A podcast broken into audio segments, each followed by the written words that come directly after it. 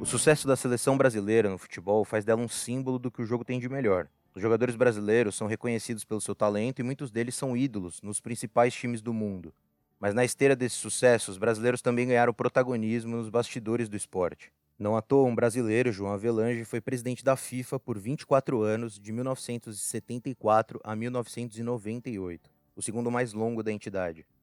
Da mesma forma, a Confederação Brasileira de Futebol, por ser dona da seleção brasileira, se tornou uma peça-chave das disputas desse bastidor. Com tanta importância e rodeada de patrocinadores importantes do futebol, a CBF também vive suas próprias disputas. E os últimos 30 anos têm sido intensos na entidade desde que assumiu a presidência o Ricardo Teixeira, em 89. Na sua gestão, o Brasil foi duas vezes campeão do mundo, teve jogadores históricos como Ronaldo, Romário e Ronaldinho e fechou um dos maiores patrocínios da história do esporte com a Nike. A época gloriosa fez do Ricardo Teixeira não só um nome influente na política do futebol, mas também na própria política do Brasil. E junto com essa notoriedade, começaram a surgir também as acusações por corrupção que escorriam da CBF. O dirigente depois em duas CPIs, a do futebol e da CBF Nike, mas o bom relacionamento com os congressistas evitou danos maiores a ele ou à entidade. O lobby com os políticos também evitou a criação de outras CPIs, como a que investigaria a Copa do Mundo de 2014. Em 2012, diante de mais acusações, em 2012, diante de mais acusações e o desgaste junto à opinião pública, o Ricardo Teixeira renunciou. Mesmo assim, dois anos depois, ele ainda foi citado no escândalo do FIFA Gate. Ele é acusado de receber propina em pelo menos duas situações. E foi essa mesma investigação que tirou da CBF os seus dois sucessores, José Maria Marim e Marco Polo Del Nero. Esse segundo é nome importante do futebol de São Paulo. Depois de dois presidentes envolvidos em corrupção, a CBF precisava de um dirigente de costas quentes, que conseguisse suportar a pressão do cargo, mas a estratégia demorou muito pouco para dar errado. Um ano depois de assumir, em 2015, o Del Nero foi mais um citado no FIFA Gate. Desde então, ele não pode sair do Brasil, se não pode ser preso. Em 2017, começou o banimento de qualquer atividade dele ligada ao futebol por corrupção, conflito de interesses e burlar o código de ética da FIFA. Diante disso tudo, a CBF precisava amansar a situação. Para isso, o escolhido foi Rogério Caboclo, o principal personagem do episódio de hoje, 46 do Bola na Agulha. De um perfil diferente dos anteriores, Caboclo tinha a única missão de afastar a CBF dos holofotes, mas as notícias recentes dão conta de que a situação ainda não está tão calma por lá. No episódio de hoje, vamos explicar a turbulência recente que tomou conta da CBF e como ela recolocou em pauta os velhos dirigentes da confederação.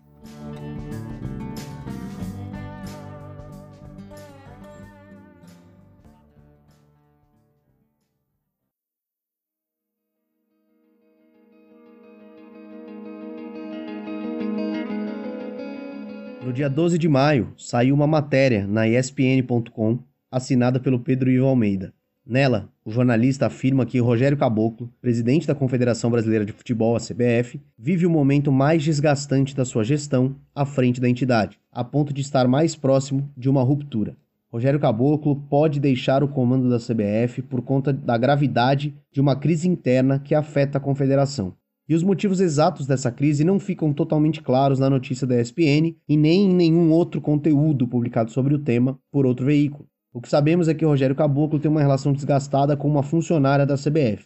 Não foi revelado o nome dela, apenas alguns dos cargos pelos quais ela passou. Essa funcionária tem ligação com o ex-presidente da CBF, Marco Polo Deonero, um adversário político de Caboclo. Ela começou como recepcionista da CBF em 2012 e foi subindo degraus, até chegar ao cargo de secretária executiva de Del Nero quando ele estava na presidência. Desde 2016, ela é a cerimonialista da entidade. Ela permaneceu trabalhando com o ex-presidente da CBF até 2017, ano em que ele foi banido pela FIFA por corrupção. Ou seja, ao longo desse período trabalhando com o presidente, essa funcionária foi se tornando alguém influente, presente no dia a dia da confederação. Em 2018, Rogério Caboclo foi eleito para ser o novo presidente da CBF e o dirigente começou, aos poucos, tentar se tornar independente no comando, digamos assim. Enquanto algumas pessoas ainda recorriam a Del Nero, Caboclo não pretendia mais seguir ordens de ninguém, nem de qualquer funcionário.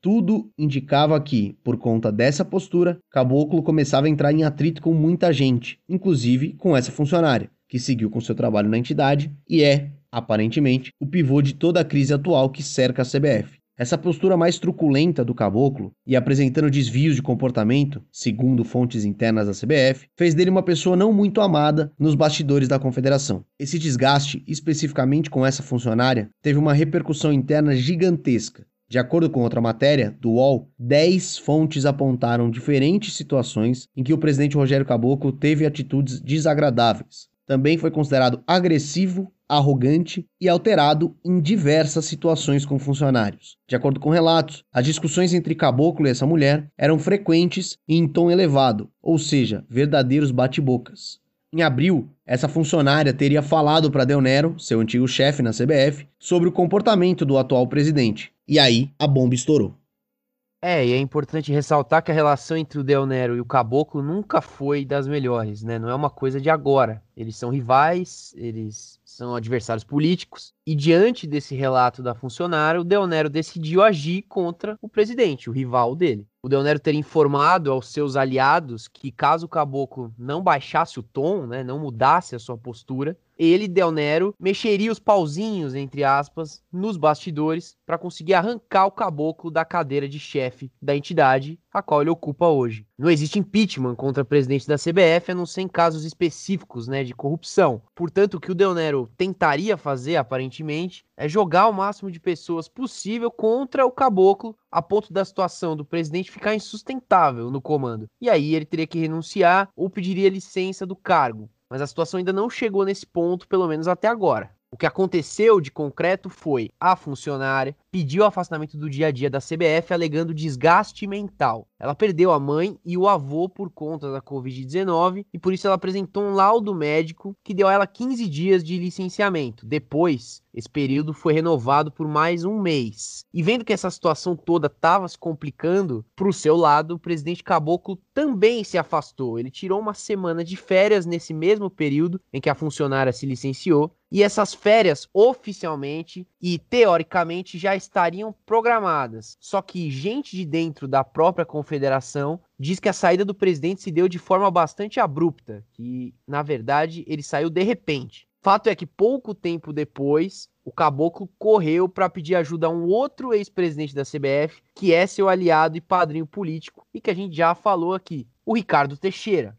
O Ricardo Teixeira renunciou ao cargo máximo da Confederação Brasileira de Futebol em 2012, também por suspeita de corrupção. Né? Só que apesar de estar banido do futebol desde 2019 e não sair do Brasil com medo de ser preso, ele ainda é bastante influente no ambiente do futebol, em especial a CBF. E aí não tem jeito, né? O grupo de pessoas que comandam o futebol no Brasil é sempre o mesmo, trocam-se alguns rostos, mas Ricardo Teixeira, Del Nero, todas essas pessoas ainda têm bastante influência nesse meio. E ao procurar o Ricardo Teixeira, o caboclo ele estava tentando buscar ajuda para contornar toda essa crise. O ex-presidente da CBF é também um inimigo político do Del Nero, assim como o caboclo, e tem os seus contatos ali na confederação. Teve primeiro um telefonema entre Caboclo e Ricardo Teixeira e depois um encontro presencial já agora no mês de maio. Desde o dia 4, o Caboclo voltou a trabalhar presencialmente no prédio da CBF depois de ter tirado esse período aí de férias. Enquanto isso, o Ricardo Teixeira conversou com alguns dos vice-presidentes da CBF, são oito no total, para tentar aliviar um pouco a barra do Rogério Caboclo, digamos assim. O intuito é não deixar o Marco Polo Del Nero influenciar ninguém contra o atual presidente. Só que apesar dessa intervenção, a situação do caboclo aparentemente ainda não melhorou muito. A reportagem traz o panorama, explica algumas questões, mas apresenta muitas lacunas ainda. Conexões, como o caso da funcionária. Quem de fato ela é? Justificativas que deixem mais claro o objetivo de todo mundo nessa história. E perspectivas sobre o futuro da entidade máxima do futebol no Brasil.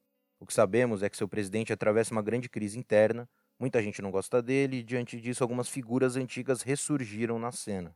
Caso o Caboclo renuncie do seu cargo, o vice-presidente mais velho se torna presidente temporário, no caso Coronel Nunes, que chegou a presidir a CBF após o banimento do Del Nero em 2017. Então, em um mês, ele convoca uma eleição com os outros sete vice-presidentes. Necessariamente, um deles será eleito o próximo mandatário da entidade. Se o caboclo renunciar, a eleição é imediata e se torna ainda mais aberta porque não há tempo para articulações em torno do Coronel Nunes ou de outro candidato. E para encerrar essa parte da matéria em si, todos os protagonistas aí citados, Ricardo Teixeira, Caboclo, Deonero e funcionária, foram procurados pela reportagem. Só o Deonero respondeu com uma frase curta, abre aspas, Tô fora da administração do futebol até que meu recurso junto ao CAS, Corte Arbitral do Esporte, seja julgado. Os demais não responderam. Fica então a expectativa sobre quais novas notícias vão surgir a respeito do caso.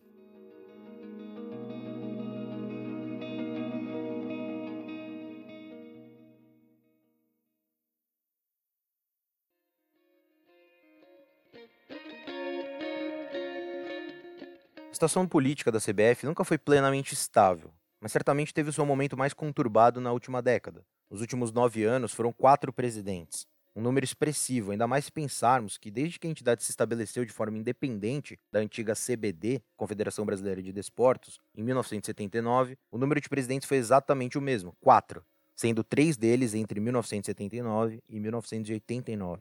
Entre 89 e 2012, a CBF foi comandada por Ricardo Teixeira, e foi justamente nesses 23 anos de mandato que diversos episódios balançaram o futebol brasileiro. Teixeira assumiu a CBF sem nenhuma experiência como dirigente esportivo. O ponto mais pesado do seu currículo era ser genro do João Avelange, histórico dirigente do esporte brasileiro, que, como a gente já falou, presidiu a CBD entre 58 e 75 e a FIFA entre 75 e 98. O sogro e padrinho político fez forte campanha por Ricardo Teixeira, que foi eleito de forma unânime para presidir a CBF. Já no início do seu mandato, surgiram acusações sobre a sua conduta à frente da confederação. Ele foi acusado de receber propinas para negociar a preparação do Brasil para a Copa de 90, na Itália, e na negociação de patrocínio com a Pepsi. No entanto, o título da Copa de 94 colocou panos quentes nas denúncias. Mas os episódios suspeitos envolvendo Teixeira continuaram. Na volta da seleção para o Brasil, depois do Tetra conquistado nos Estados Unidos, o então presidente conseguiu, junto ao governo federal, que a delegação não passasse pela alfândega. Depois se descobriu que o voo estava com cerca de 10 toneladas em compra de jogadores, comissão técnica e dirigentes da CBF, e que a manobra do Ricardo Teixeira foi, na verdade, uma estratégia de sonegação fiscal. A CBF foi, posteriormente, condenada a pagar uma multa de 46 mil de ICMS, referente ao chamado avião da Muamba. Na segunda metade dos anos 90, a CBF fechou um contrato de patrocínio com a Nike no valor de 200 milhões de dólares, algo muito incomum naquele momento. O contrato despertou suspeitas e foi o principal motivo da instauração da CPI do futebol, ou CPI da Nike. A comissão parlamentar balançou Ricardo Teixeira, que chegou a escrever sua carta de renúncia.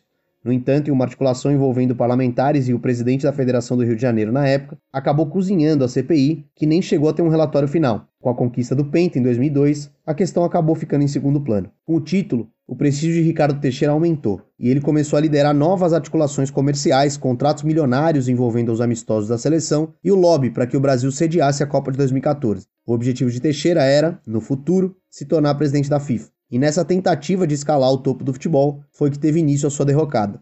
As acusações davam conta de que ele recebeu propinas nas negociações dos direitos de transmissão da Copa do Mundo de 98 e 2002, mediadas pela agência de marketing ISL. Também havia suspeita de que Ricardo Teixeira, juntamente com a empresa Ailando, do espanhol Sandro Rossell, haviam superfaturado a realização de amistosos da seleção brasileira e que parte do dinheiro era depositada diretamente para Teixeira. Pouco depois das reportagens que denunciaram esses esquemas, ele renunciou à presidência da CBF e do comitê organizador local da Copa do Mundo de 2014, alegando motivos de saúde e dizendo que precisava ficar com a família. Teixeira também foi acusado de receber propina para votar a favor do Catar como sede da Copa de 22, o que levou a seu afastamento da FIFA ainda em 2012. Em 2019, o Comitê de Ética da FIFA baniu Ricardo Teixeira e seus sucessores José Maria Marim e Marco Polo Del Nero pelo recebimento de mais de 34 milhões em propinas envolvendo contratos de transmissão da Libertadores da América, da Copa América e da Copa do Brasil. E essas duas figuras que sucederam Ricardo Teixeira também não estão muito bem na fita, como a gente já citou. O José Maria Marim ele foi preso na Suíça em 2015,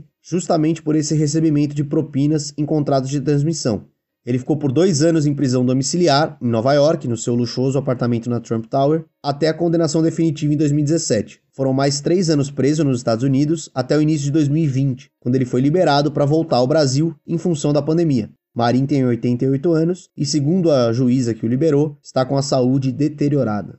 Só que acontece que o Ricardo Teixeira e o Marco Polo Del Nero, foram acusados no mesmo esquema de Marim, não foram julgados e dificilmente serão. Isso porque as acusações foram feitas pela justiça de outros países, como Suíça, Espanha, Estados Unidos. E como o Brasil não extradita cidadãos brasileiros, enquanto Teixeira e Del Nero estiverem por aqui, ou em países que não têm acordo de extradição com os Estados Unidos, eles não vão ser presos. Com isso tudo acontecendo, como a gente falou no começo, aparece o Rogério Caboclo como uma opção para botar panos quentes na CBF. O objetivo principal era atenuar a rejeição da opinião pública em relação à confederação. E a gente não pode esquecer que alguns anos antes da eleição do Caboclo, o Brasil tinha protagonizado o maior vexame da sua história dentro de campo, perdendo por 7 a 1 para a Alemanha na semifinal da Copa do Mundo. Isso também entra na conta. Não existia mais o sucesso da seleção vitoriosa em campo para maquiar os problemas internos que sempre existiram na CBF. Ainda que tenha realmente aparecido menos para a mídia do que seus antecessores, a gestão do Caboclo foi alvo de disputas desde o momento da eleição. Primeiro que o pleito quase foi anulado pela justiça por causa de uma mudança no estatuto que mudava o peso dos votos na eleição. A mudança reduziu o peso dos votos dos clubes da primeira e da segunda divisão do Brasil, mas manteve o mesmo peso dos votos das federações estaduais. E os clubes não foram convocados para a assembleia que decidiu isso. O Ministério Público então levou o caso ao Tribunal de Justiça do Rio, alegando que a CBF desrespeitou o estatuto do torcedor ao faltar com os princípios da publicidade e da transparência. A CBF contestou, dizendo que o estatuto não pode ser aplicado para mudanças no regimento interno da entidade. E aí o caso não avançou mais desde então. Mais recentemente, o Caboclo voltou a ter destaque na mídia por causa da pandemia. Desde o início da pandemia, em fevereiro de 2020, muito se discutiu sobre a situação do futebol brasileiro. Inclusive a gente discutiu muito aqui no Bola na Agulha. Inicialmente houve uma paralisação que durou de março a junho, não teve jogo no Brasil nesse período. Mas quando o futebol voltou, a CBF, em conjunto com as federações e os clubes, trabalhou ativamente para que nenhuma partida deixasse de acontecer. E o Rogério Caboclo foi um dos protagonistas desse processo. Um acordo feito com a FENAPAF, a Federação Nacional dos Atletas, reduziu o tempo mínimo entre um jogo e outro de 3 para 2 dias, de modo que o calendário encaixasse o final dos campeonatos estaduais, o Campeonato Brasileiro, a Copa do Brasil, além das competições continentais, a Libertadores e a Sul-Americana. A temporada aconteceu de forma bastante atípica e mais espremida do que sempre foi. Uma série de clubes sofreu com surtos de Covid em seus elencos, jogos foram remarcados. No fim, a avaliação dos protocolos foi, na visão dos dirigentes, positiva. Segundo Rogério Caboclo, o trabalho feito pela CBF, federações e clubes foi lindo e maravilhoso. No entanto, paralelamente à mudança de temporada, os números de casos e mortes por Covid-19 começaram a bater recordes diários no Brasil e o volume das críticas à continuidade do futebol aumentou consideravelmente. E é aí que vem o dia de fúria do Rogério Caboclo agora nesse ano de 2021. E numa reunião com dirigentes de clubes no dia 10 de março, quando campeonatos estaduais estavam ameaçados de suspensão por causa da pandemia, o Caboclo defendeu a continuidade do futebol. Disse ainda que a Globo também defendia e arrematou com, abre aspas, vocês estão fodidos se a gente não tiver campeonato. O vídeo da reunião foi publicado pelo jornalista Vene Casagrande e gerou muitas críticas ao caboclo. Mas bom, horas depois da crise vir à tona na reportagem da ESPN, o presidente, Rogério Caboclo, participou de um encontro institucional com dirigentes de Havaí, Náutico e Vitória. A pauta foi o desenvolvimento do futebol brasileiro, com foco na Série B, divisão em que as três equipes atuam. Foi um evento presencial que durou o dia todo na própria sede da CBF. No dia seguinte, quinta-feira, dia 13, ele também compareceu a uma reunião ordinária da Comembol, a entidade que organiza a Libertadores da América. As ações pareceram uma tentativa do presidente em mostrar certa normalidade na sua rotina, apesar do clima estar pesado por lá. E isso começou ainda na semana anterior à reportagem. Logo que voltou a trabalhar, no dia 4, como a gente já falou anteriormente, o Caboclo recebeu o técnico do Vasco, Marcelo Cabo. A CBF fez questão de postar foto do encontro, que foi realizado respeitando os protocolos de segurança em função da pandemia. Ou seja, apesar da realidade conturbada dentro da própria CBF, o objetivo do presidente da entidade é não externar qualquer tipo de problema. O assunto relacionado à funcionária e aos episódios de desequilíbrio do presidente não foram citados em nenhum momento pela confederação. Vida normal, em teoria, apesar de já ser assunto público as rusgas e as disputas políticas dentro da entidade. Mas apesar da sensação de normalidade que o caboclo e seus aliados tentam passar, a oposição já parece estar abrindo o olho. Se a situação do atual mandatário da CBF piorar, ele pode acabar fora do cargo. Nesse caso, um dos oito vice-presidentes, o mais velho, como a gente disse, o Coronel Nunes, é o responsável por convocar novas eleições. E o Coronel é um grande aliado do José Maria Marim e do Marco Polo Deonero, que a gente falou agora há pouco. As especulações sobre as eleições já começaram a ter até um favorito para subir ao cargo caso o Caboclo saia, o Castelar Neto, que é um dos vices, ex-presidente da Federação Mineira de Futebol e também aliado do Marco Polo Del Nero. Se o caboclo não amansar a oposição, as movimentações tendem a crescer nas próximas semanas. A chance não é tão grande dele cair, mas a gente pode ter mudanças no comando da CBF em breve. Em meio à pandemia, às vésperas de uma Copa do Mundo, o futebol brasileiro mostra que nunca esteve monótono como queria parecer. Bom, e a gente chega agora ao nosso quadro para falar sobre as redes sociais, sobre os assuntos que dominaram a semana e que de alguma forma impactaram nas pessoas, assuntos esses relacionados ao futebol. E nessa última semana, antes desse episódio 46, o que dominou o Twitter foi a questão envolvendo Gilberto Nogueira, popular Gil do Vigor, ex-participante do Big Brother Brasil, quarto colocado. Acontece que o Gil foi convidado pelo Sport Recife de Pernambuco, que é o time dele do coração, para conhecer o clube, fazer uma visita ao estádio, à loja oficial e também, claro, para fazer uma ação publicitária, né? Algo que fosse compartilhado com os torcedores. E aí ele gravou um vídeo dentro da Ilha do Retiro, o estádio do esporte, fazendo a dancinha dele, que ficou famosa. E esse vídeo foi compartilhado nos perfis do time e fez o maior sucesso, teve mais de um milhão de visualizações. Só que alguns senhores, se é que a gente pode chamar assim, não gostaram desse conteúdo. Primeiro vazou um áudio do conselheiro Flávio Cury, no qual ele era extremamente homofóbico, entre as genialidades, só que não, disparadas pelo Cury, o fato do Gil dançar dentro do estádio, que seria um desrespeito, uma desmoralização à instituição, que todo mundo ia achar que no esporte só tem viado, nas palavras do Cury, entre outras coisas que não vale a gente repercutir. Quem quiser pode procurar tudo que ele falou aí na internet. Esse áudio foi dito num grupo de conselheiros do clube, e de imediato Romero Albuquerque, que é deputado, que também faz parte desse grupo aí de WhatsApp, vazou o áudio e depois ainda pediu a expulsão do Cury. Também foi rápida as reações nas redes sociais, tanto no Twitter quanto no Instagram e no Facebook também. Subiram as hashtags Fora Cure e hashtag Gil merece respeito, além da tag Força Gil e alguns outros termos aí relacionados ao esporte, ao Gil e ao conselheiro em si. Foi muito grande a revolta e os pedidos de expulsão desse cidadão, desse conselheiro Flávio Cury, por parte da sua torcida e por outras torcidas também, praticamente todo mundo. Para piorar, outro conselheiro do esporte, que também faz parte desse grupo de WhatsApp, Renan Valeriano, mandou um áudio nesse mesmo grupo e que também vazou, foi vazado. Né? E ele, nesse áudio ele concordava com as palavras do Cury. Enfim, tudo isso aconteceu, o Gil se pronunciou a respeito, né? Foi o primeiro caso de homofobia que ele sofreu depois de sair do Big Brother e que veio a público. E aí o esporte acabou respondendo aos seus próprios conselheiros através de posts nas redes sociais, no qual pregava o respeito ao Gil, pregava que ele representa a instituição, falando contra a homofobia,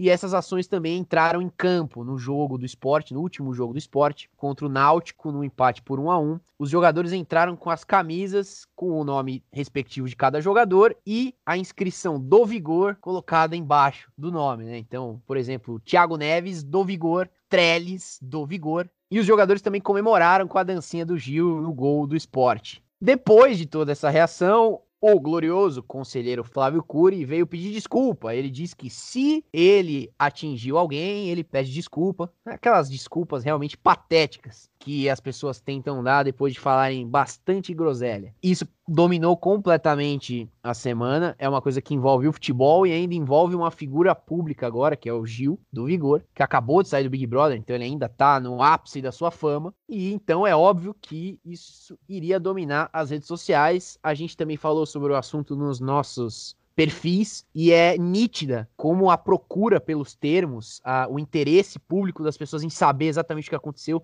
foi gigantesco. É, foi um volume de comentários, um volume de compartilhamentos e de interações absurdo. E claro que isso aconteceu com todo mundo que falou sobre esse assunto, que esteve bastante em alta aí nos últimos dias. E até agora também, com as ações aí acontecendo, o Flávio Curi pediu desculpa, mas ainda não tem nada oficial do esporte expulsando esse conselheiro ou afastando esse conselheiro. Ele também aparentemente ainda não se retirou de alguma forma e as pessoas continuam pedindo por isso. Então ainda tem coisas para acontecerem nos próximos dias. Fato é que é interessante perceber como essa reação há alguns anos talvez não fosse tão é, achincalhada pelas pessoas. E hoje em dia simplesmente não tem mais espaço para um cidadão desse falar o que falou e tá claro para todo mundo.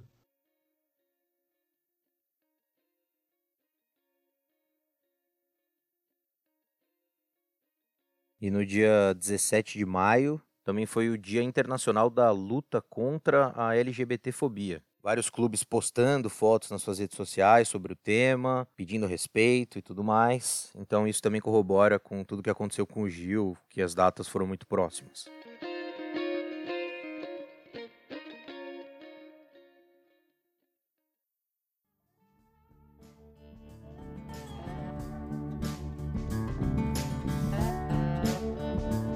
Mas é isso. Bola na Agulha vai ficando por aqui, depois de mais um programa bastante interessante, que eu tenho certeza que a audiência vai gostar muito. E sem ficar enrolando muito hoje, eu vou agradecer ao Álvaro pela presença e passar a palavra para o Guilherme, que eu também agradeço, mas para que ele possa se despedir da audiência com o entusiasmo de sempre. Um abraço. Entusiasmo é esse que só existe por estar aqui na presença dessas grandes figuras, tanto vocês ouvintes, que são grandes figuras, né? E quanto meus companheiros de bancada, Gabriel de Campos e Álvaro Logolo Neto, o rei da voz, para quem eu passo a palavra, porque a gente está aí tentando bater metas nas redes sociais, não é verdade, Álvaro?